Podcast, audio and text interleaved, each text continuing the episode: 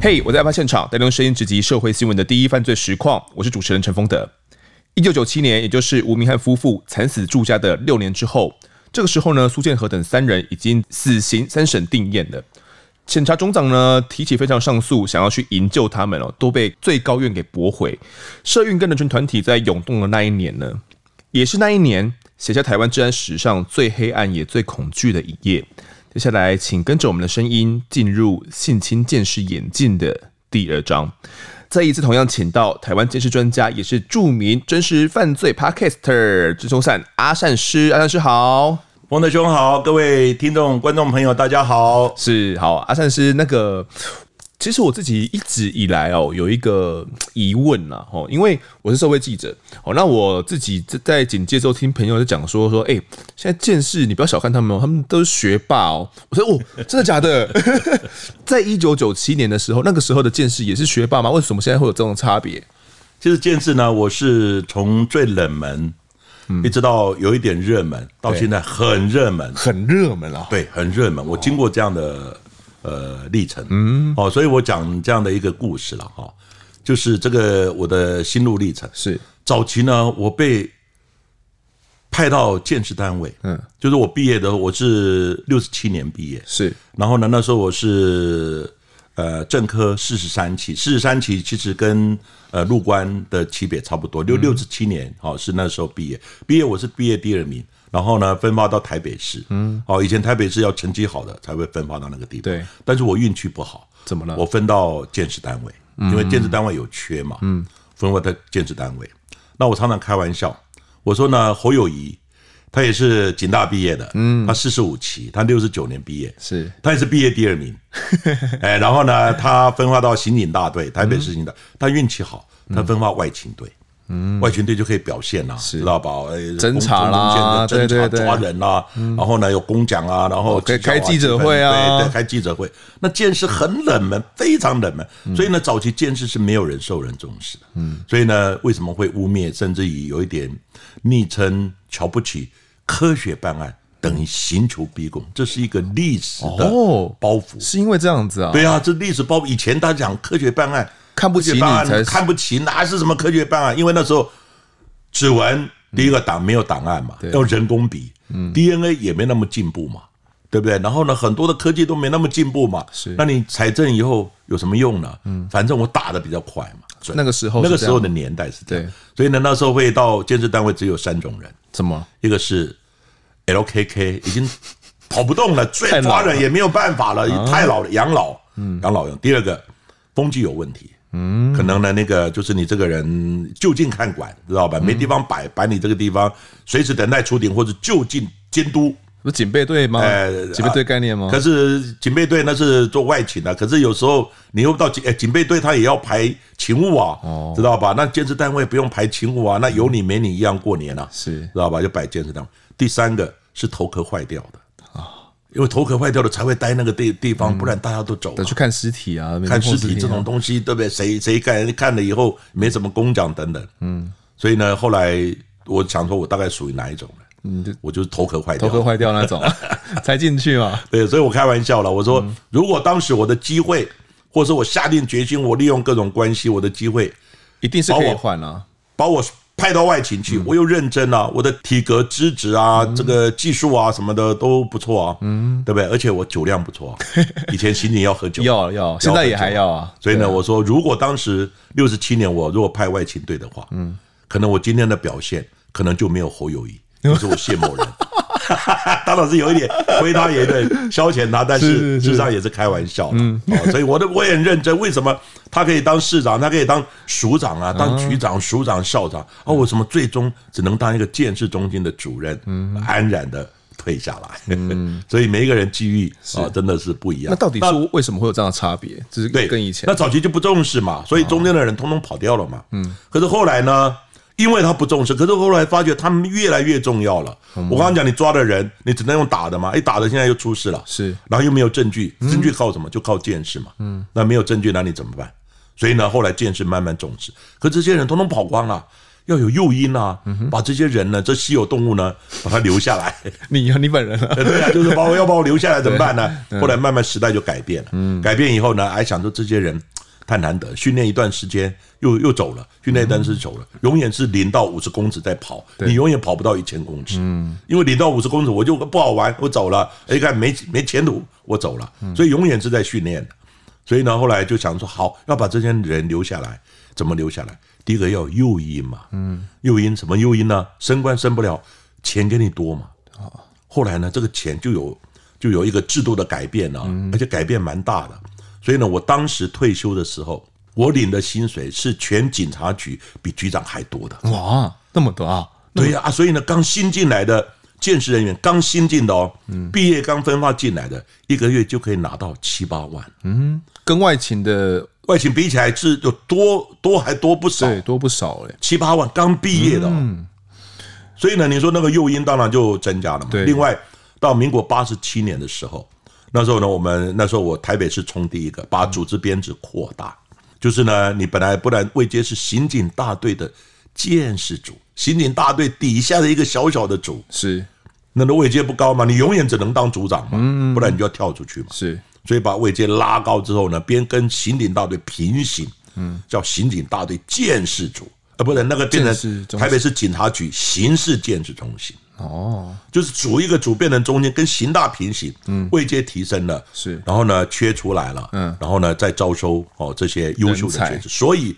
以前呢鉴识以前没有鉴识系，我们那个时代没有鉴识系，嗯哼，后来鉴识系是我的老师李昌钰博士把这个概念带进来，还有呢。那时候的警大校长严世喜，嗯，成立了鉴识系，他认为建设很重要，要一个专业的系来训练这样的人才。是，然后呢，再加上薪资提升，然后呢，组织扩大等等，那诱因就有了。嗯哼，所以呢，后来这些人呢，就是越来越多人想要来考，到最后呢，他就真的是变成成绩要在顶尖，几乎台清交的前三师志愿的科系。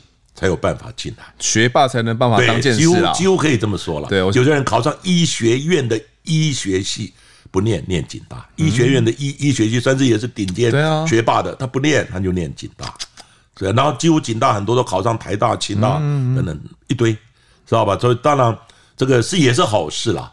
可是现在最近几年呢，因为这些训练出来的人年轻，对不对？分化到实务单位，但都都占满了，大家不走啊，钱多事少啊。对不对？然后呢，大家不走了以后，缺就怎么样？就卡住了，就卡住了，就额满了。嗯，所以我我们这些老头子不不走的话，底下就升不上去。所以有走的时候，底下人很高兴欢送我。我说两种意思，不是这样子吧？对，一个是哎表面装一装欢送你，第二个是缺出来啦，终于能升上去了，是不是？因为因为我一缺出来，底下就升上去，而且是全部都往上。对，因为你推一个，底下就有缺了，就开始推。所以这是连锁反应。当然，事实也是这样的。对，现在我们看到鉴识都给他行注目礼了。我觉得说，哦，真的是每个都学霸。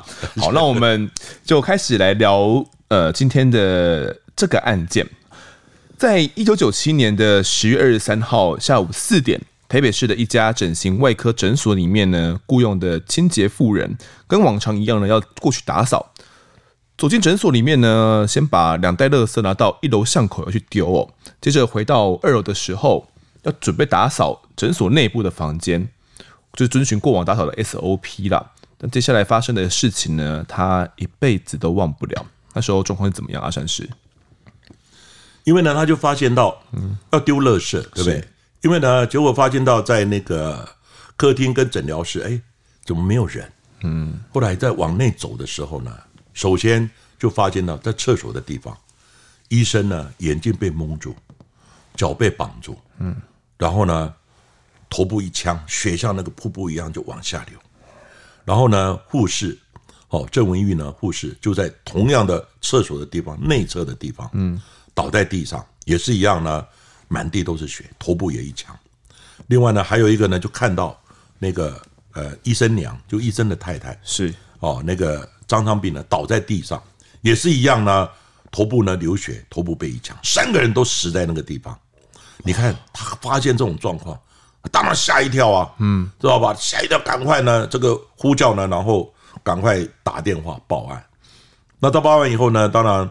这个警察就来了，对，来了以后，然后哇，一看这个事情太大太大，嗯哼，所以呢就通报侦查队，最后呢通报到哦，那时候还没有建设中心，建设中心，嗯，哦，那时候只是建设组，八十六年就是隔年才有建设中心。哦，然后呢，八十六我们就赶快赶到现场去了，因为整体是这样子，你分局处理不了的，就要提升到警察局，警察局处理不了的，提升到中央。嗯，知道吧？那那个案子，我认为我警察局可以处理，因为我很有经验嘛。嗯，哦，所以去了我就带队去，就进行相关的现场勘查、采证的一些动作。这样，这个案子就以重大的案子，侦查也发动了，见识也发动了。是，那但这个案子呢，真的是一个天大的案。好，那这一个案子，我们当时到现场之后，我们在现场里面发现了什么东西？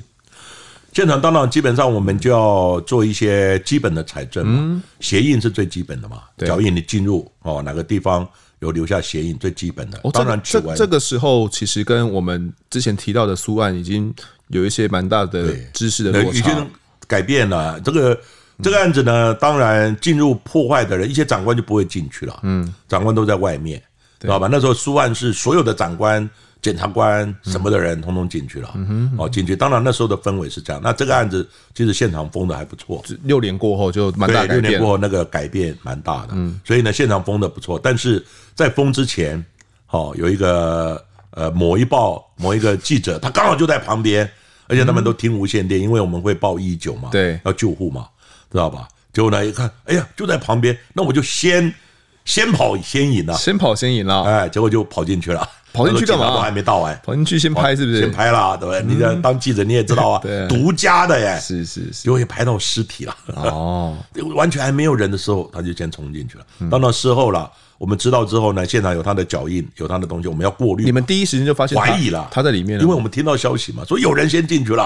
哇！因为那个发现人讲嘛，说哎，好像有记者进去，来不及拉封锁线，哎，来不及。那袁姐还没到嘞，哦，员警那时候都还没到嘞，他第一就在旁边嘛，就是他先上去了。当然也是凑巧了，是。不过我们也不能，就是也也也不太好责怪他，只是把他的脚印、指纹拿一下来，知道吧？事后再做一些排除了。这样，但是这个案子其实。进步也很大了，很多了。那我们在现场总共发现了哪些急诊？初步，首先呢，我们进入的时候就发现呢，那个他们因为有一些衣服，其实方宝芳整形外科他们算是医生娘啊等等，蛮节省的。嗯，他们有一些手术服啊，或是医生服啊，有都破了，他们会买一个裁缝机就自己缝，自己补缝，呃，缝补哦，他不是买新的哦。那表一看就知道很很节俭。是。然后第二个呢，在医生的那个座位上，因为那诊疗诊疗室嘛，嗯，就是问诊室嘛，座位上呢，哎，我们就发现第一个，他的那个那个座位上面有一张纸，嗯哼，有一张纸，纸上面画两个眉毛，嗯，我心想说，这个一般医生呢，他要跟人家解释嘛，跟病人解释，对，说我要做什么手术，怎么样，一定会画一个位置嘛，对，画眼睛啊，还是鼻子哪个地方我跟你动手，现在当然都用电脑，对啊，用电脑说明，以前没有电脑嘛，都用画的。画。的，然后旁边呢还有一些这病例嘛，嗯，所以当时这个案子我们以为是医疗纠纷，一开始以为嘛，以为这因为有病例嘛，对，然后呢有话了，我们想说大概是不是医疗，然后跟他做说明，还是病人，还是之前的的的一些问题，医疗的问题，比如说眉毛没有开好，哎，没有开好，对啊，很丑，变得呃弄得那么丑，对，一高一低。的，类似这样的嘛，啊，所以呢，是不是医疗纠纷？所以当然，所有的病例，包含当天的病例等等，事后也都有查。刚开始不知道是谁，是。好。那再往内里面呢，就发生医生坐在马桶上，那个厕所，他是在厕所里面吗？厕所里面就是医生在马桶上，然后坐在马桶呢，眼睛蒙起来，然后呢脚绑起来，嗯，然后呢头部一枪，那血呢就从头的地方就往下像瀑布一样就往下流嘛。现场是从额头的地方开枪吗？额头开一枪，这个一看就知道，嗯。主杀式的嘛，直接行刑式的，对，就是要你死，从头部正中心砰开了一枪，而且呢，眼睛蒙起来，他也看不到嘛，对，就头部开了一枪，脚绑起来。但是我们看到一个很奇怪的，他两手戴手套，而且手套上面有血。那你看，用这样的推论就好了，他刚做完什么事情？哦，该不会刚做完手术吗？对还是那个手上面的血是他自己的血吗？所以我们就要做鉴定，那时候已经有 DNA 了，嗯，所以后来那个血验出来就不是现场死者的血，嗯哼，嗯哼，那时候血验出来，但是没有档案，对，不知道是谁的。那后来呢，旁边就是淋浴淋浴的地方呢，他没有浴缸，浴缸拆掉了，然后护士就挡在那个地方，倒在那个地方。然后护士倒的时候，他也是一样的，眼睛蒙起来。可是我们看那个弹道，嗯，不太对，知道吧？然后他又用毛巾裹起来，眼睛蒙起来之外，毛巾裹起来。你说他的脸是不是？他的脸就眼睛的部分，嗯，除了用胶布蒙起来之外，还用毛巾裹起来。嗯哼。结果呢，弹道的方向是从后面往前，那医生是前往后。其实这种近距离的开枪，你们光是看，呃，因为进去会很很小嘛。对，进去你会看到，如果很贴近的话，对，它会有灼伤痕。哦，就是因为火焰出去会把皮肤烧伤嘛。是，所以我们可以看得出来多远进去啊。第二个是进入的时候，子弹你看进入的时候，它会凹下去嘛。对，出来的时候，它会像那个崩开一样嘛。所以我们可以看哪个入口、出口，基本上可以初步做一个判断。嗯，所以呢，护士是从后往前，但是很奇怪，他的呢那个眼睛蒙起来，可是脚没有绑。脚没有绑，而且衣服穿好，这样子啊？那你就有没有想到我们上个上一集嗯谈到的，就是说好明显的是头部一枪，对，致命伤。然后呢，衣服穿好，脚没有绑，衣服穿好，护士衣服穿好，脚没有绑。请问要不要做下体裁剪？有没有性侵他？感觉没有啊。对啊，感觉没有呢。那没有，你又回归到。苏建和，苏建和的案子，苏建和案的那个那个啊，如果是会被有的话怎么办啊？对啊，万一你没有踩到的时候，那这个案子就影响很大，因为证据也是从那个下底的采证开始啊。嗯，那我刚刚讲这个事前在之前的案子谈到苏建和案，也就是主观认定嘛。嗯，这个案子就是。就是砍死的嘛，然后小偷强盗嘛，对不对？然后下体无关嘛，是下体干嘛要采证？无故，那这个也是下体也是无故啊，衣服穿好，头部一枪嘛，嗯，对不对？下体当然也是无故啊。好，再过来呢，看到医生娘，她是在旁边的那个手术室，是。手术室，医生娘，医生的娘，医生太太倒在地上，仰躺着，然后呢也是头部一枪，眼睛蒙起来，脚也绑起来，可是就是厕所里面的护士没有绑脚。哦，然后呢，医生两脚绑起来，眼睛蒙起来，然后头部也是从上往下开了一枪。那子弹呢，因为打到地板穿不过嘛，嗯，就卡在那个出口的地方扁掉了，嗯，子弹就就变形了。好，再往内看呢，哎，发现手术台上有手术的一些工具，缝的合的针线啊，还有手术刀啊，哦，还有一些棉那个棉花啦等等哈，就是就是有一些小手术的工具。是。那这个工具呢？我们一看呢，哎，上面缝合的针线，还有针头，还有手术刀上还有血迹。哦，一再都显示说好像刚做完手术而已。做完手术，那刚刚我们也谈到，医生的手套上面，嗯，还有手套还戴着，来不及脱。一般医生做完手术，第一个动作会怎么样？先脱手套，脱手套，脱衣服嘛，嗯，因为会有污染的问题嘛。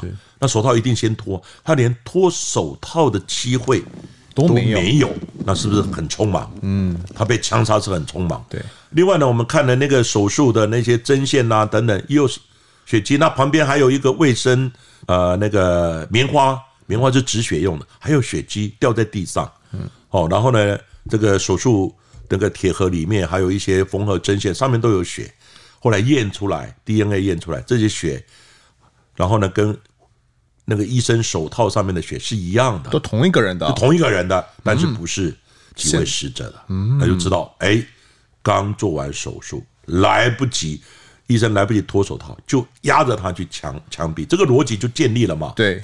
对，好，那现在呢，这个案子当时我们当时第一个以为是医疗纠纷，可是心想，医疗纠纷你就把医生打一顿就好了嘛，嗯。甚至于呢，把医生干掉就好了嘛？为什么连为什么连护士也干掉？为什么连医生娘也干掉？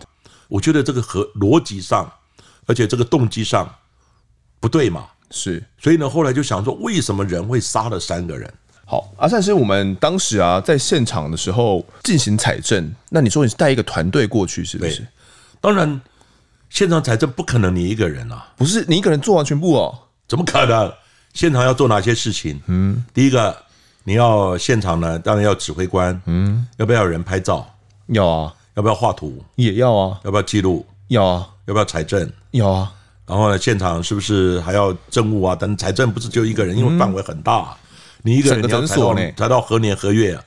对不对？那你要一定是一个 team 下去嘛，财政就要好几个，记录还要测绘，嗯，还要量，量的时候都要助手啊，知道吧？还要画，画又还要写，拍照，拍照也是嘛，还要录影的，哦，对不对？录影的，你现在录影的，你叫你们记者出去录影的要一个人呢，然后可能拿麦的要一个嘛，对，那你要写的要一个人呢，至少你们都要两个啦，那我们是一个 team 啊，基本上大概。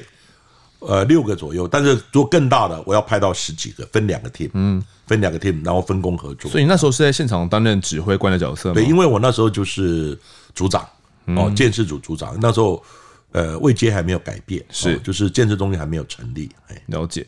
当时啊，在现场的时候，呃，有初判，但死亡时间多久吗？有，第二个死亡时间多久，我们可以看呢？第一个看他尸体的变化，嗯，尤其是尸斑。尸斑就血液的下沉嘛，尸体的僵直，好，然后呢，还有看血液干的情况，嗯哼，那现场有一些血嘛，对吧？把血干掉的情况，因为一般血如果经过一段时间，哦，会凝集嘛，对，学会就像我们因为有血小板嘛，凝集，然后血清慢慢会分离，那凝集之后颜色会慢慢改变，这些都可以做判断，最主要是尸体的变化。那我们研判呢，大概，哦，大概差不多也是一个小时之内。那么快啊？对，大概一个小时之内。嗯，后来发现呢，也差不多那个时候。好，因为它都是血都是很新鲜，是，或者是光从摸这个尸体的温度都可以，温度的时候，对，还没有很大的变化，嗯、还有尸僵、尸斑都还没有非常很明显出现的时候，我们就可以判断一个小时内。好，那甚至我们在现场的那个惨状，我这样听起来感觉像是。行刑式的杀害，耶，对，等于是把脸蒙起来之后，眼睛看不到的状态下去把每一个人一个一个把他杀掉，掉。那个情景，你到现在应该还是忘不掉吧？当然，现在呢，因为虽然我已经退休了，有时候我也在做一些刑案的回顾，嗯，哦，然后上媒体，当然也在做教学。但是每次讲到这个案子的时候，我一看到那个惨状，讲出来也是心有戚戚的，因为我常常讲。我们呢，像我们见识的，都是基本上都是大案嘛，大案都是命案。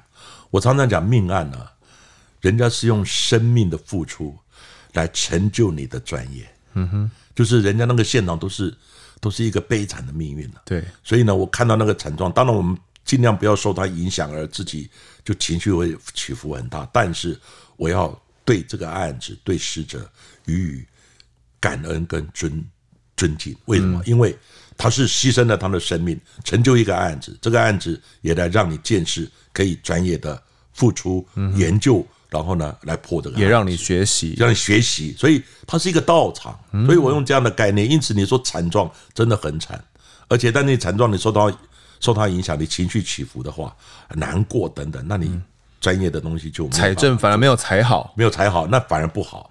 所以我们予以就是说尊重感恩。但是呢，就是用虔诚的心、努力的心来把这个事情做好。是凶案的第这个诊所，我们现在介绍一下，叫做方宝芳的整形外科诊所。对，好，那死者呢是方宝芳整形外科医师，哦，六十七岁，包含他的妻子哦，庄昌碧，五十三岁，他是医生娘，还有二十一岁的护理师郑文玉，哦，是总共三个人都在里面遇害。他的地点好像是属于闹区，对不对？就在南门市场的楼上啊，那多闹区就是罗斯福路那个中央银行是旁边南门市场的楼上。那如果真的好，现在开了三枪，我们现在踩到三个弹头嘛？对，好，那开了三枪，现场也只有三个可能痕迹，那这三枪没有人听到吗？对啊，但三枪当时就没有人听到有人报案，查问以后也没有人听到。嗯哼，然后呢？那是清洁欧巴桑哦发现的。对啊，当时就觉得说，为什么没有人听到呢？因为后来我们在想说，有没有可能加上灭音器？哦，因为呢，有一些歹徒，如果你有这种灭音器，那声音就噗噗噗噗这样的这样的声音就不会很大，是就有一点灭音的效果。所以这个当时我们就怀疑了，怀疑了，但是后来证实。嗯，也真的有装灭，真的有灭音器。好，那这一个案子，我们有可能是医疗纠纷引发的杀机，或者是真的是不知道什么原因被杀害。当时其实感觉蛮多问号的啦。那我们还有在现场找到什么东西吗？比如说，呃，刚刚有提到说弹头嘛，对，弹头有一些已经变形的，那还有找到其他的一些基证吗？当然，我刚刚讲我们用全面扫网的概念嘛，我不是说我想要去找什么，而是我统统找嘛。是我用所有都做了，肯定也是一个证明嘛，否定也是一个证明。结果找了以后呢，鞋印因为鞋印那个地板的材质的关系，鞋印没有踩得很完整，但是我们至少踩到了血迹，踩到了弹头，嗯，知道吧？弹头。那弹壳呢？这很特别的是弹壳。照理讲，三个人要有三个弹头，三个弹壳。对，那。弹头都找到了，嗯，弹头都找到了，弹壳呢，刚开始都没有找到，嗯，后来呢，当然我们后来在最后做那个垃圾桶的清理的时候，对，果然在浴室门口有一个垃圾桶，弹壳是不知道怎么样弹掉就掉到垃圾桶里面，歹徒没有把它捡走，后来证明弹壳是歹徒捡走了，其中有一个跳到垃圾桶，他来不及捡走，找不到，找不到，嗯，但是你会把弹壳捡走。是不是有概念？对用枪方面，为什么弹壳留在现场？我我不太懂，说这种弹壳留在现场会怎么样吗？那当然，这个就是一个枪弹鉴识的基本原理了。嗯，哦，那枪弹鉴识呢？呃，我简单说明一下，弹头呢，因为我们正制式的枪是制式的枪里面呢，它就有来福线，就有打上螺纹。嗯，螺纹的概念是它会旋转。子弹打子弹出去是旋转的，对，没错。旋转有一个作用就是定向，嗯哼，不然你不旋转的话，它会前后会翻转哦，因为它那个重心不等，在飞行的过程，它会头尾巴向前，嗯哼，一直转，一直转，这样感觉没有杀伤力了。对，那你打到的时候，搞不好是横的这样打到，嗯，所以呢，那个杀伤力就有差啊。第二个呢，就定向，它就会。不会不会头尾的，它就旋转，是一直旋转。第二个，它旋转呢会增加它的穿透力。嗯，就像我们有时候铁钉你要敲敲不进去，你要怎么样？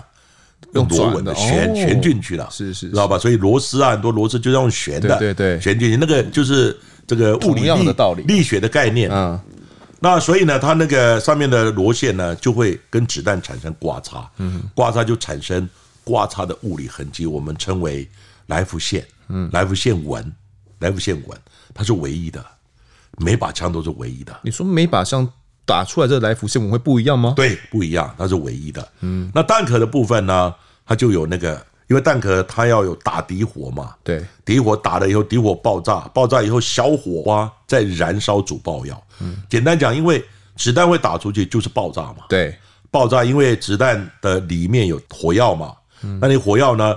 可是火药要有点火啊，它才会燃烧啊，才会爆了以后把弹壳推出去啊。是，所以必须有另外一个小火花，我们称为底火。嗯，这个底火只要你一敲，它就会会冒火。嗯，所以呢，那个撞针，那那个枪支里面，对，枪支里面就有撞针嘛。嗯撞针打到子弹的小底火，一打了以后，底火喷喷火了，是，就烧到主爆药，那就主爆药就。砰！整个一炸了以后，弹头就飞出去。哦，这个就这个原理嘛。是，所以呢，弹壳上面就有这种撞针的痕。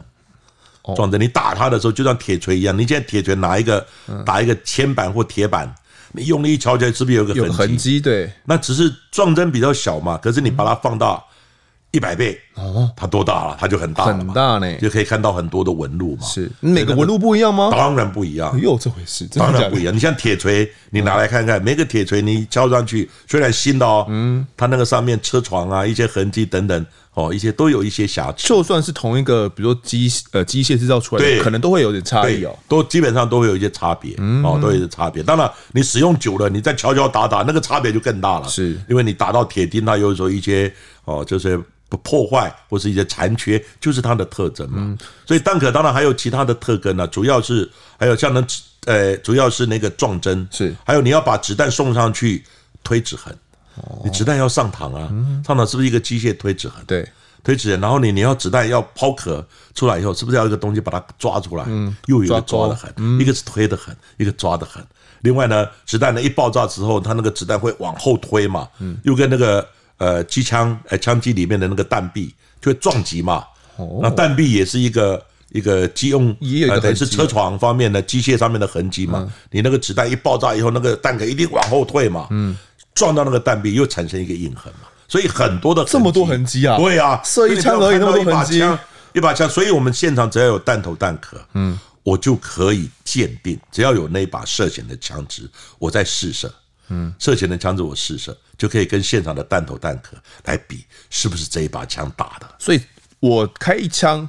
同一把枪开了第一枪，对，跟开了第二枪抛出来的弹壳应该要是一样的痕迹吗？对，一样的痕迹，弹头也是一样的痕迹。哦，所以你只有现场有弹头弹壳，你找到涉嫌可疑的枪支，我可以再试射，试射也有比的话，基本上是一样的。但是如果这把枪中途又已经开了两三百发，哦，又不一样了，那可能就是磨损的太严重了，会变成新的特征。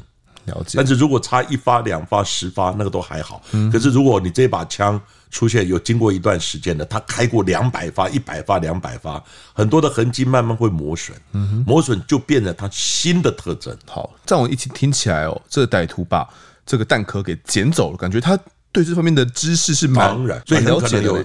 持有枪爆弹药的前科，或是有这样经验的人，嗯，感觉是 因为弹壳在现场被抓过。对，另外刚开始我不是讲过吗？在他的那个呃医生的那个椅子上有一张纸，对，上面画了两个眉毛，没错。那眉毛到底我们就想说是不是是不是医疗纠纷？嗯哼，知道吧？医疗纠纷。可是想说纠纷不需要杀三个人啊，嗯，对不对？那纸上面呢，我们当然期望能找到指纹，嗯，那所有的东西包含弹头弹壳等等，期望。期望能找到，我们还是做了，对。可是呢，没有找到完整的指纹，所以你有做，可是至少没有没有踩到，那我也认了嘛。对，我有做，它是一个答案嘛，就没有踩到，那我们只好认了嘛。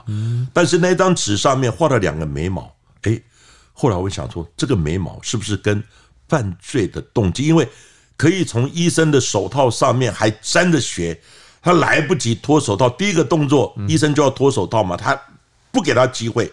脱这个手套，那是不是跟这个画的眉毛的动作跟手术项目是有关的？哦，你那时候就想到那么多了。当然了，所以你看现场，你要很多东西可以去推论，这个叫现场的分析重建嘛，案情的研判。因为如果你没有想到的话，就不知道要去采哪些东西，对不对？而且你不知道侦查方向往哪里走，医疗纠纷你要找所有档案来看过病的人，通通去找他啊，这医疗纠纷啊。是，那你如果说不是医疗纠纷，这些人就。摆在其次了，就看到底目前在逃的，或者目前有哪些人会这么狠，很可能会干下这么样一个天大残忍的案。好，那阿善是，我们刚刚有讲到说这个病例的部分，对，会不会比如说把这一两个月啦的一些医疗调出来，看有没有嫌疑的人，就能够知道了？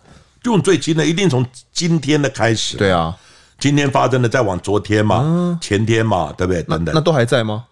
当然病历都在啊，他们应该都有记录啊。哦，都。病历应该医生看完病历不会让你带走嘛？是，病历就一定归档嘛。嗯，他归档他有记录嘛？因为我我我后来知道的是说，好像有些病历被拿走了呢。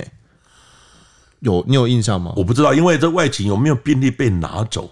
嗯，但是我不知道。但这个案子后来发现，好像跟医疗纠纷是没有关系的。对啊，对啊，对啊，对啊。那没有关系，一病历被拿走是不是？有没有其他因素我不得而知，但是警方基本上一定会从看诊的记录是往前查嘛，这是一定的。是，所以你不要认为说，哎呀，这一定是哦哪一方面人干的，那你病例无关，这个就是已经落入了一个主观认定哦，然后呢去影响你相关的财政。每个每个都要想到了，对，每一个方面你都要想到，像我们见识也是一样嘛，推论的时候你不能说，哎呀，这一定是医疗纠纷啊，这一定是仇杀，是情杀。那你想说有可能仇杀，也可能情杀，也可能纠纷呐，对不对？也可能欠债啊，对对不对？然后这些呢，或者是平常跟邻居吵架都有可能，每一个慢慢去查，查了以后一一的排除。了解，好，阿善师，我们这三具尸体应该要进行相关的验尸吧？基本上验尸呢是要由法医来负责，因为我们鉴识人员只是尸体以外的采证，我们可以做。对，那刑事诉讼法我们的法律规定。医尸体的相验跟解剖要由检察官及法医，好，或是医师来进来执行，这样子，就是他是有特别限定哪些人可以动尸体，哪些人可以做怎么样的采证。那那时候的一些验尸好像就有一点状况，是吗？验是这样子，因为当时就有法医师嘛，对啊，他们来验的时候，当然一定法医先验看他外表嘛，知道吧？什么伤势？哦，结果发现三个人。哦，都是眼睛蒙起来，那只有护士脚没有绑嘛，对，没有绑。然后呢，医生跟医生两脚都绑起来，然后都头部一枪嘛，嗯，然后弹头找到了嘛，是弹壳后来有一颗在垃圾桶嘛，那法医相验的时候就要把那个胶布。好，再再剪掉嘛，剪掉以后把眼睛露出来嘛。那胶布我们就是要见识嘛，胶布谁看有没有痕迹，有没有痕迹啊？有没有一些指纹啊？哦，甚至有一些纤维啊，还是其他的东西嘛？这个是胶布的采证。然后衣服呢，慢慢衣服一层一层就要剥嘛，对，因为剥的时候我们就要采证。这个就是鉴识要结合法医，但验尸的工作主要是法医。那刚刚讲的呢，比较特别的地方就是呢。结果验到下体，一只衣服慢慢剥，嗯，剥到验到下体的时候，主要是男的，当然没有特别问题，嗯，女的呢，结果发现呢，他们下体的地方都带个卫生棉。哦，MC 来了，哎，MC 来了，然后呢，卫生棉上面有大量的血，嗯，好，我再问你一个逻辑的问题，怎么了？要不要做下体采证？你这样问我。正常正常逻辑啦，正常逻辑，这 MC 来了，MC 来了就不会有性行为了。但如果哦，如果是性，如果不管你 MC 的一些，对，不管你有没有 MC 有没有来，我都要硬上的时候，那个那个时候就是另外一回事了。但是你当时，我们用一般的人认为 MC 来了，应该不会，对啊，所以你就不去踩，对，那这样子就错了。嗯，因为最后呢，证明是错了，所以当时呢，因为采证呢，基本上是由法医来执行比较好嘛，所以呢，那个检验的法法医我很熟嘛，是台北地检的主任法医师嘛，是。因为大家平常合作办案就合作蛮久的，都认识啊，对，都认识。然后呢，他整个验验验完以后，他也记录嘛，我们就协助他拍照嘛，嗯，就最后下体的部分，他一看说啊，卫生棉来了，MC 来了，嗯，呃，这个不用财政，嗯，就落入。这样的以一般人的思维嘛，是。可是后来越想越不对，因为看到这个案子，就让我想起苏建和的案子。你你当时就有这样感觉吗？当然，因为当时书案呢，虽然我那时候还没有退休，还没有写书，对。但是呢，书案的时候，那时候我们就研究过，嗯，他的错误就在主观的认定，嗯，他下体不用采证，所以导致了后面很也算蛮严重的。这些证据不足，无法证明。如果当时有采，只要有采到任何一点点精液的话，一点精液用现在的科技就可以做 DNA 啊，嗯、啊，甚至于当时的，甚至于包含内裤啊、他的睡裤啊，对不对？那个睡衣啊、好、嗯、睡裤啊等等都留下来的话，都还有救，是都还有救。后来我就想到这一点，我说不行。虽然是法医该做的，嗯，可是法医出错了，你鉴识会不会受到影响？也会哦。当然了，因为整个鉴识是一体的，嗯，而不是说很高兴，哎呀，你做错的笑你，你也被波及到啊，嗯，这是必然的，因为整个成功就是团体的成功，失败了一个人失败就是团体的失败，要破要大家一起破嘛，对，大家一起破嘛，那大家一起成功嘛，对啊，啊，你一个疏漏了啊，底下的就没有办法做了嘛，嗯，就是底下的这些侦查啦，这些统统都会受到影响，所以当时。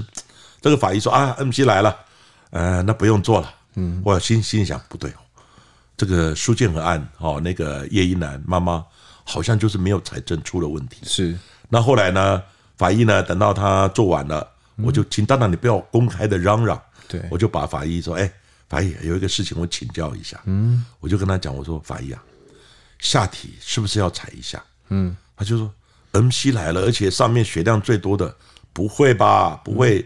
信信他，我说不会，但是是不能吗？嗯，你这样问他，哎，我说不会，因为他很熟嘛，是不能吗？第二个，我说法医啊，我一看他面有难色，我说法医，你是不是还有案子等着要验因为那时候一天的验尸案很多很多啊，嗯，将近十几件到二二十件左右，那么多？对啊，当然有大日小日啊，对不对？有的有多的多的，但几句，有的十几句啊，是那一验真的是会验到。验到天亮，结果他说：“对呀，我还有三个案子等着。”嗯，那时候呢，因为验这三句就花了将近两个两个多小时，是三个人嘛都要验呐。那两个多小时呢，结果那时候已经晚上大概两点多了，快三点，还有三句。嗯，那你想会验到什么时候？哇，天亮嘛，对不对？我说小法医你辛苦啊，嗯但是下体的部分呢，法医你忙你忙，下体是不是我们跟检察官讲，交给我来做？嗯，所以我是一个讲在。这个头壳坏掉呢，这多事的人，不是我干的，我干嘛要去找茬呢？这样的事情可能会惹怒对方哦，可能会惹怒对方。对啊，对啊，但是因为很熟嘛，我讲话也很客气嘛。对啊，我说这样子，哎，你忙你忙你的，但是我们跟检察官讲，我来采证嘛，嗯，采证是结果是一样嘛，只是我知道怎么采，可是，在职责上不应该我来做嘛，嗯，那想一想，好吧，那我们跟检察官讲嘛，是，那检察官讲要，因为他们也赶着要去验下一个案子嘛，那检察官说好吧，那你要采你就采，也还好，我那时候我建议也坚持要采，嗯，结果呢我也采了，检察官授权给我，我采了，采了以后呢，果然送去检验。检验以后发现下体有精液，而且精液验出 DNA 出来，有精液啊，真的有。所以呢，这个精液后来这个精液在哪里？除了下体阴道口地方有之外，还有呢，它的卫生棉上那个 N C 的血跟精液混在一起，都有都有。还有呢，这个大腿夹缝也留了一点出来。嗯，所以呢，这个精液采证呢是阴道口。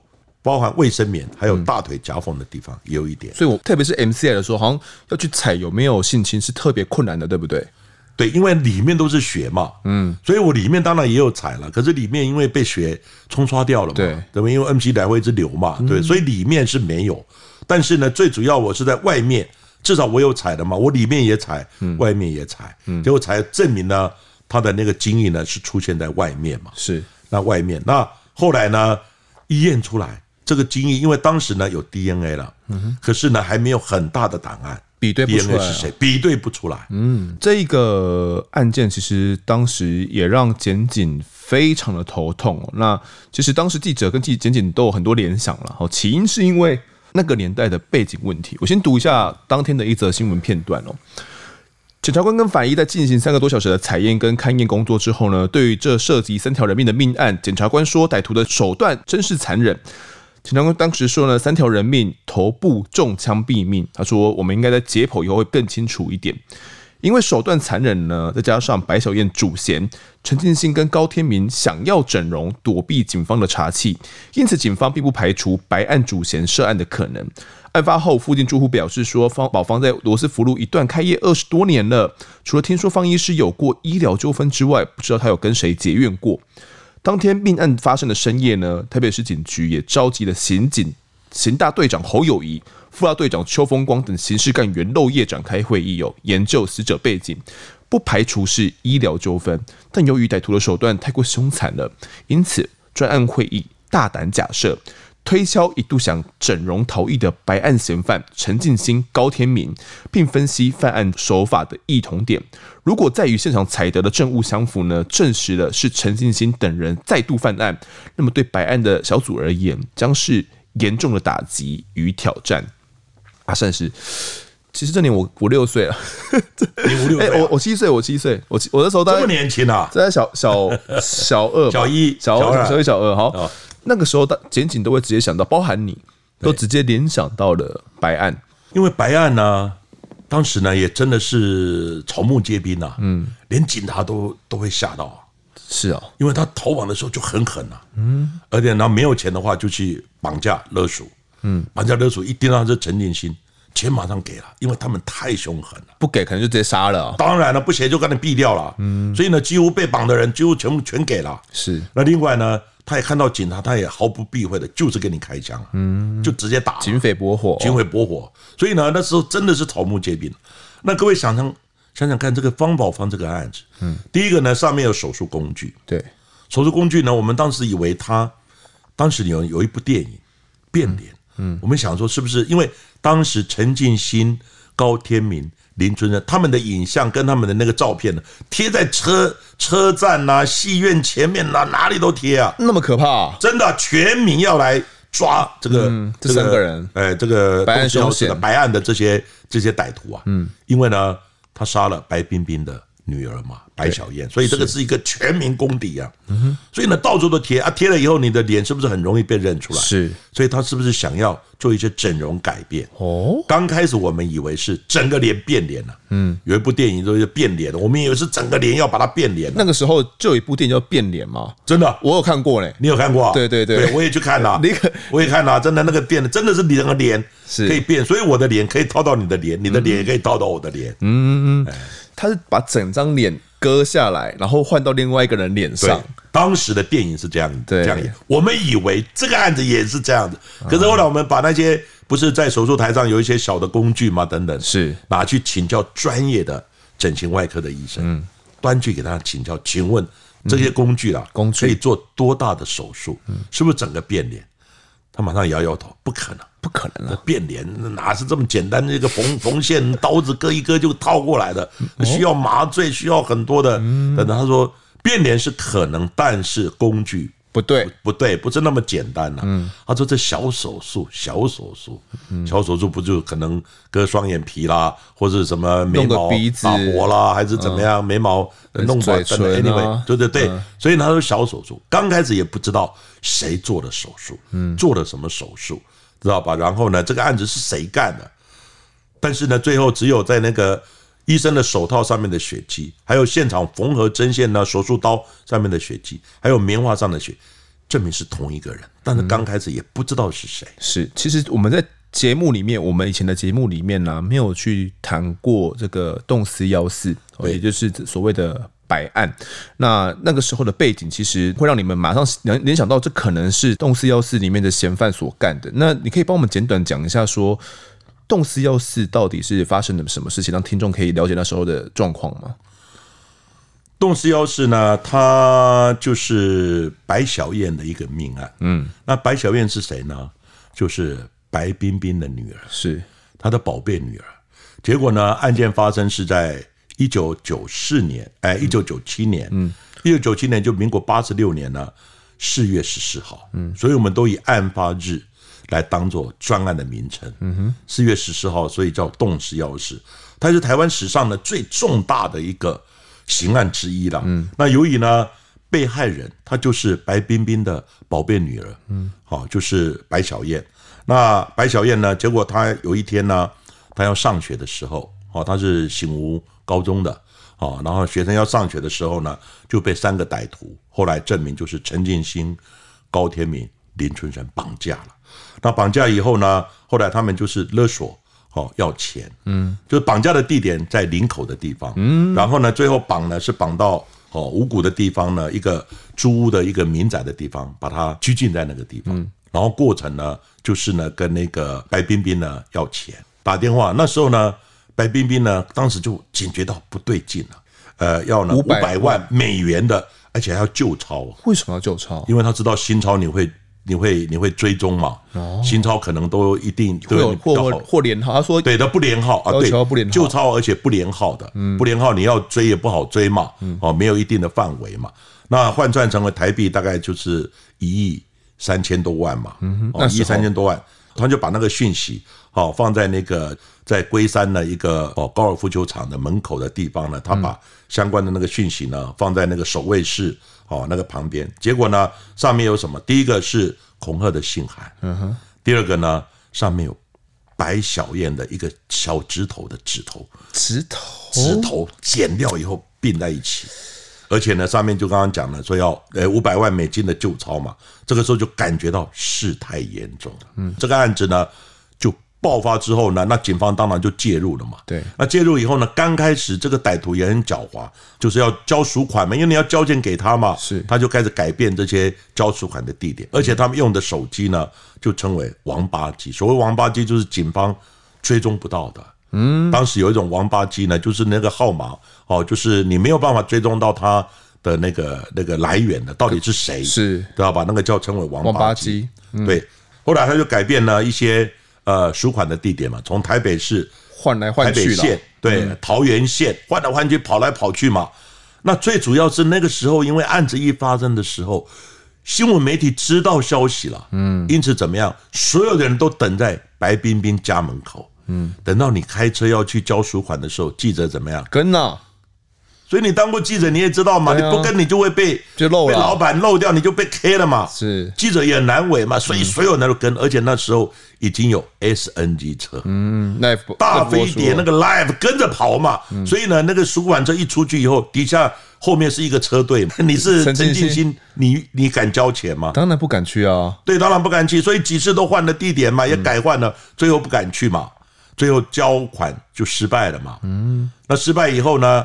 最后一次呢，他们在三重有得到一些讯息，哦，知道三重的地方可能是他们藏匿的地点。后来警方呢，因为那时候想几次都没有交款成功嘛，对，要攻坚嘛，后来就攻坚发现那个地方可能是他们藏匿的地点。后来呢，就攻坚，攻坚以后呢，结果就跟陈进兴发生了警匪搏火枪战。嗯，搏火枪呢，陈进兴跑掉了，但是抓到了陈进兴的太太张树珍。嗯，哦，那这个案子就是这样子。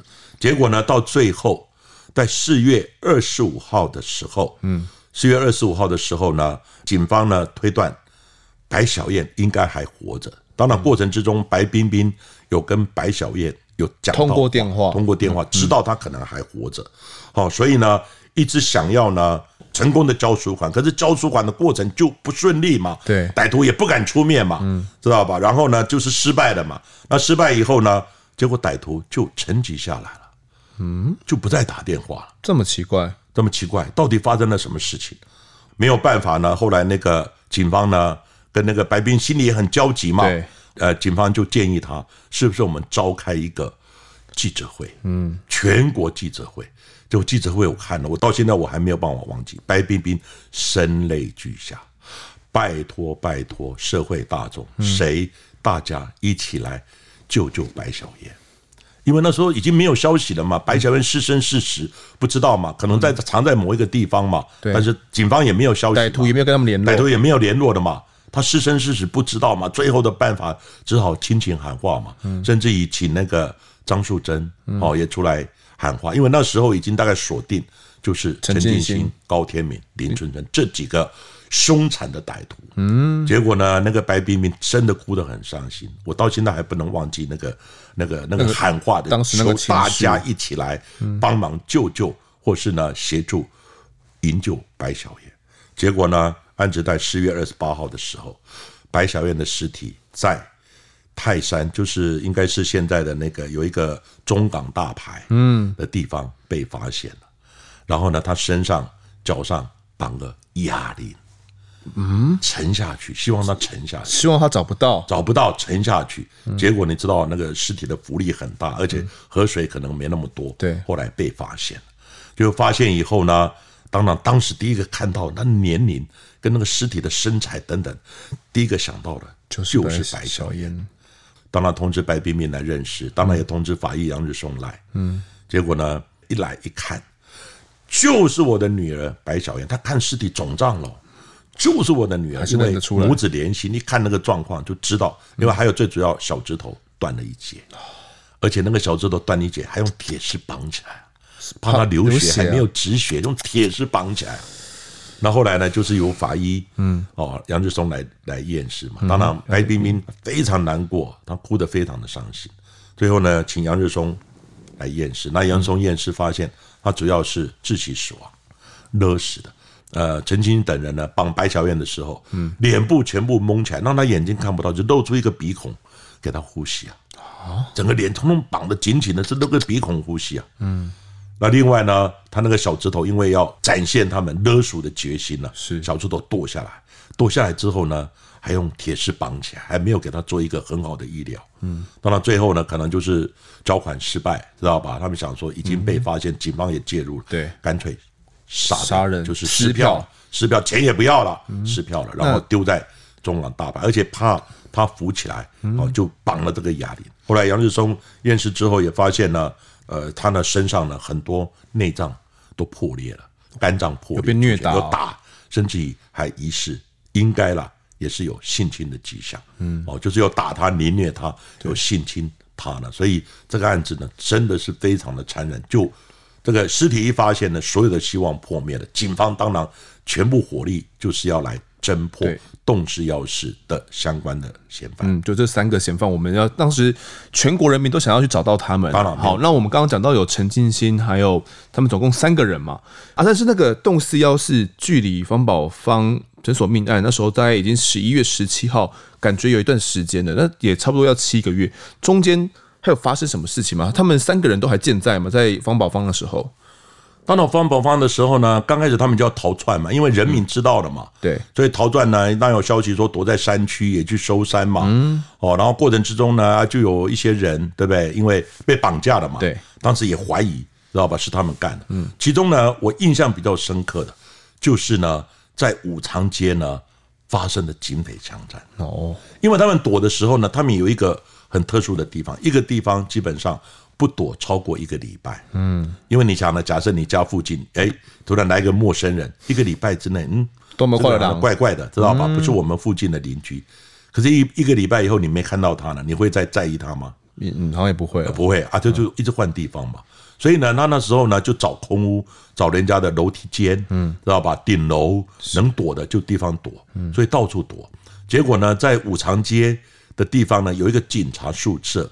五常街就是靠近那个建国北路呢，嗯，那个地方旁边有一个警察宿舍的旧的宿舍的用地，盖了一个国宅，嗯，警察宿舍改建的国宅。结果国宅呢已经盖好了，房子也弄好了，还没有交屋，但是呢还算是已经盖好的空屋。一般空屋呢都会工地主任都会巡嘛，因为还没有交屋嘛，嗯，还没有交屋呢，但是有门啊什么都有了。结果。就有工地主任发现，好像有几个人怪怪的，嗯，好像呢是躲在或是住在那个地方，是，然后发现嗯有问题，知道吧？因为这个人平常是没有人的嘛，怎么空会有人呢？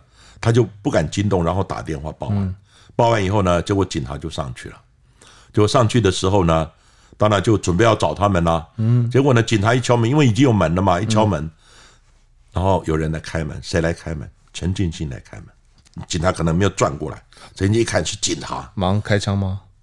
二话不说，转头跑以后呢，转身就开枪了。所以他是这样看到警察，他当然不是当面就拿枪，因为他可能总要先躲一嘛，躲一下要转身就开枪了。所以他身身手非常矫健。还有这个警察还没有往前跨一步，如果往前跨一步，刚好就在他的射击线上。嗯哼。结果呢，他一看到，哎，这个人好像怪怪，往后退。结果呢，陈进一打的时候没有打中。嗯。知道没？没有打中，结果他们已经看好后门那个冷气的遮雨的那个那个那个就是水泥的那个那个架子，嗯，就冷气我们的有的会做突出的那个水泥架，他就从那个水泥架一层一层这样攀下去。他们都想好了，对，想好了路都看好了，所以攀下去之后，那底下的因为上来的一个远景，底下还有一个远景啊，一听到有枪声，大家知道不对了，就发现有人从后面跳下来，知道吧？然后跑就开始追，追了以后呢，就追到。那个五常街，哈，那个那个地方有一个巷子，哈，五常街那个巷子，啊，这样子就发生了警匪枪战。嗯，那警匪枪战呢，最后结果是怎么样？对，很不幸的呢，在那个地方有一个远警，就当时到现场，哦，去处理，就是接获报案现场处理的远警，有一个员警叫曹立明，是在枪战过程之中被打中头部，一枪就毙命了。嗯，打中头部。另外呢，还有。那个就是也是一起去处理的，原名叫黄庆才，他也很神勇，知道吧？也跟歹徒呢搏火，嗯，搏火。他自己讲了，他的手被打伤了，知道吧？手没有办法开枪了，然后呢，就是没有办法换那个弹夹，嗯，他呢单手换，呃，单手卸弹夹，用嘴巴咬着弹夹，然后呢卸上去，然后呢单手开枪。他已经负伤，还英勇奋战，嗯。不过这个后来当到底有没有这么神勇呢？后来我们。呃，想要做鉴定，知道吧？他说他手受伤，受伤是事实。对。可是你真的是把自己的一把弹夹打完以后，再换弹夹，又手受伤没有办法换啊，用嘴巴咬的，就好像演电影那个蓝波那个 那个样子一样。我想说，听起来真的很猛哎。对，很猛。那我就真的有那么猛吗？嗯。本来我要这个也是算鉴定嘛，我们要鉴定真的那么猛，我们真的要给你大大的这个功，对这个功奖奖励一下。嗯。但是呢，很遗憾的这个案子呢，现场警方。开的枪，因为刚开始就警匪搏火嘛，可是后来就无线电通报嘛，通报很多支援警力就来了嘛。是一谈到说这个有可能是动尸要刺的案子，所有的警力就开始调集过来了嘛。所以调集过来就开始围捕他们嘛。对，围捕他们就围围捕他们呢，所有的远警、附近的派出所、警备队的通通挤过来嘛，挤过来就开始追嘛。结果呢，那时候这个现场混乱的时候，陈进兴跟高天敏呢，车子丢了，他的摩托车丢了以后呢。然后呢，抢了别的摩托车就跑掉了嘛。他们跑成功，但是林春生来不及跑。哦，林春生来不及跑，结果警察围捕过来的时候，就开始跟林春生又发生枪战。嗯，结果最后呢，林春生身上中弹。不过中弹之后呢，我们有去鉴定他的尸体，真正的致死原因是因为他两只腿被打断了，站不起来。嗯，你没有办法跑，那腿骨都断了嘛。嗯。站不起来，后来呢，他爬了一阵子，实在太窝囊了，举枪自尽，这是很确定的。嗯，因为呢，尸体我有去看嘛，等等。那现在另外一个问题是，当时冻尸要是案子很大嘛，对，谁在现场开枪的，谁就首功嘛。对，所以呢，一到现场的远景呢，大家想说，哇，这有功劳，知道吧？开始就开枪了，每个都开啊，每个都开。真的假的？那开了以后呢，当然后来我们要论功行赏嘛，是很遗憾的。很遗憾的，我们要看你，你说你在哪里开，附近要你的弹壳嘛，现在要你的弹头嘛，对对不对？你就在哪里开，你的旁边要你的弹壳嘛，要对到你的弹头嘛，要对得起来嘛，这就是见识只好做这种事后 擦屁股收尾的工作。在枪战的时候，我们现在做这个，这也要做啊。你到底是真那么神勇吗？嗯。可是我们去的时候发现，所有的弹壳都不见了。嗯。后来发现呢，是有某一个主管就把所有的弹壳收起来了。那为什么收起来不知道？因为你弹壳留在现场，他也想说警用枪嘛，对，弹壳要回缴嘛，对不对？啊，这是一个刑案呢，我们还要做进行鉴定呢。后来他当时就下令说啊，现场有开枪的人，统统把弹壳都捡起来。嗯，捡起来，到底你有没有开枪？到底你怎么样的话，就不得而知了嘛。是，捡起来以后呢，然后就回办公室。那时候枪战结束就回办公室，办公室以后呢，然后开始数。你开了几枪？你少了几个子弹？嗯啊，现场因为他也认不出来哪一个是他的弹壳嘛，对啊，就算总数，嗯，总数几颗，你用几颗，再加加减减嘛，来做分配，看你开开几枪，啊，你要这个后来少一个弹壳没有办法，你加多多开一枪，多开一枪，就变成这样子嘛。其实这是违反剑士逻辑。对对。后来为什么这样子呢？因为他讲我也开了三枪。你说那一个主管吗？哎，那个主管也说我开了三枪，可是后来有人检举嘛。嗯，他说主管没有开枪，我在他的旁边，我没有看到他开开枪。谁有开枪，谁有奖励嘛？可是，哎，他子弹有少吗？啊，对，那后来也是子弹全部卸弹嘛，也用数的嘛。哦，子弹跟弹壳弹壳捡回来，那子弹就是看你少了几颗嘛，数量要对，加加减减，数量要对啊。啊，如果差了一颗两颗，哎，你就再多一颗嘛，啊，多一颗就对了嘛。啊，那啊那一个主管他的子弹有少吗？但是已经都卸弹了嘛？哦，都卸都卸下来，都卸下来，统统都要算总数嘛？全部全部，那应该你每每把枪都要查封嘛？是查封你这边还有几颗子弹嘛？这个是逻辑嘛？对，查封你还有几颗，你开了几枪，慢慢去斗，这可以斗得起来的嘛？可是后来他就总数嘛，每一个人卸弹，弹可以全部捡起来，然后看对不对？对对，再问你几枪几枪，每个人问几枪，再分辨嘛？嗯，分辨有什么？跟工奖有关嘛？是。可是因为他说我开了三枪，可是后来就有人检举嘛，在他的旁边的同仁说他没开枪。后来就变成哎，有开枪没开枪？第一个你是就是伪造这个公奖，知道吧？你做成文书，说我有开枪，伪造文书，伪造文书。第二个还可能就是有这种哦，就是欺骗公奖，对，等等这种这种这种有相关行者啦。后来你知道吗？就是因为有人检举，然后呢，检察官来查，嗯，还发现可能有这个状况，所以呢，警察局就把他停职了，嗯，停职了。最后呢，检察官把他起诉了。这个事情搞了好久，就是为了一个子弹到底开了三枪没开三枪被检举，最后变成伪造文书。后来办的检察官就不放过，然后呢就开始查这个案子，最后他也被停职。有判刑吗？哎，后来有起诉，但最后呢，好像我不知道，大概可能到最后诉讼一阵子，是最后也变成好像也也也没什么事。后来有复职，后来这些人都有复职，但是也搞得乌烟瘴气哦。好，当时其实这个动四幺四啊，还有距离这个方宝方这座命案是十一月七号嘛，然后还有这个五常街枪战，刚刚提到的是八月十九号。那当时呢，其实已经林春生已经身亡了哦，剩下陈进兴还有高天明，他们两个人还持续在逃。白小燕案当时确实造成非常恐怖的效应哦，为了逮捕。陈继兴他们呢，全台湾像是警方都费尽苦心。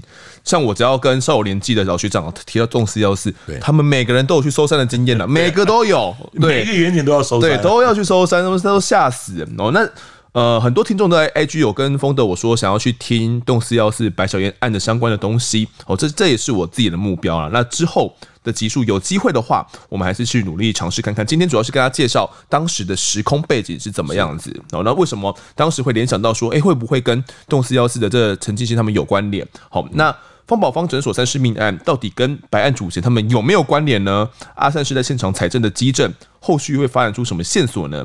这集的我在案发现场先谈到这，下一集再持续为大家揭开这起命案凶险、冷血且残酷的犯案过程。感谢阿善师分享。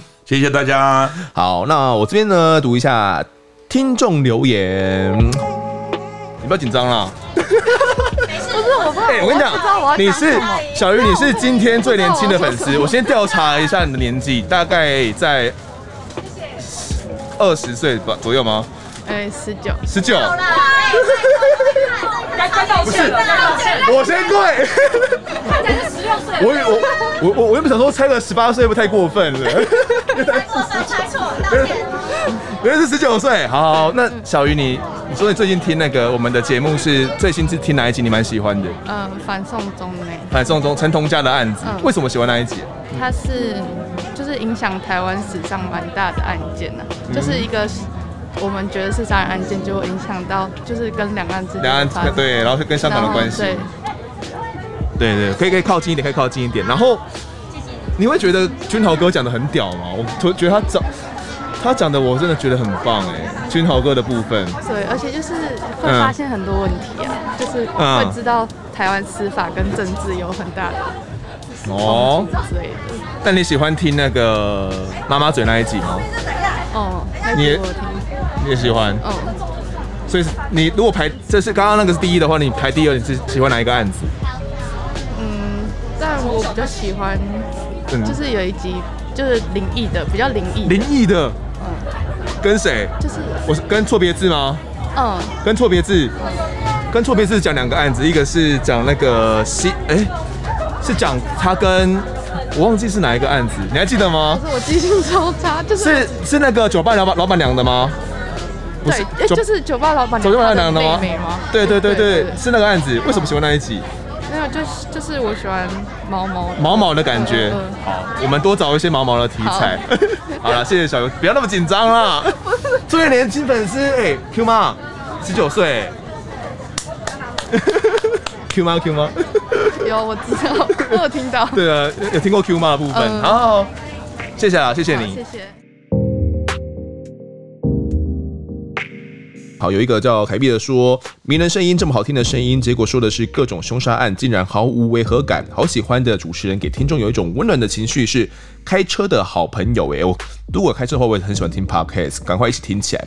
一个叫做下一位是 Miker 雅 Q，他说风德超帅，声音又很好听，谢谢您。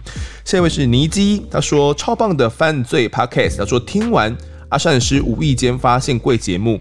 第一天晚上就立即把第一季听完，觉得非常深入且有趣。相较于阿善是从见识角度分析贵节目，请到当时的承办人员讲解当下办案技巧与经验，内容有时候丰富到觉得身临其境，真的很喜欢我们节目，希望可以继续更新下去，加油！好，我们看来也都是阿善师跟我的听众了，都是啦，都是啦，我们要互补啊，对对对，要互补，要互补。最后一个是叫做更新太久了吧？他说比追剧辛苦，开心追。他说很用心的制作节目。的节奏刚刚好，不同念稿念故事的其他节目，期待每个下一篇？好，那我们下一篇呢会继续讲述方宝帆案子的后续发展。如果喜欢我们节目的话，欢迎到 Instagram 搜寻我在案发现场就可以追踪我们，掌握更多案件消息，也可以跟风德我聊聊，给我建议。各收听平台上按下订阅跟五星评分，就是对我们最好的支持。如果在 Apple Podcast 上面留言，我都尽量在节目中给出回复。跪求听众们推荐给身旁的好友，一起来听听看我们聊案子。案发现场，我们下次再见，再见，谢谢大家，再见。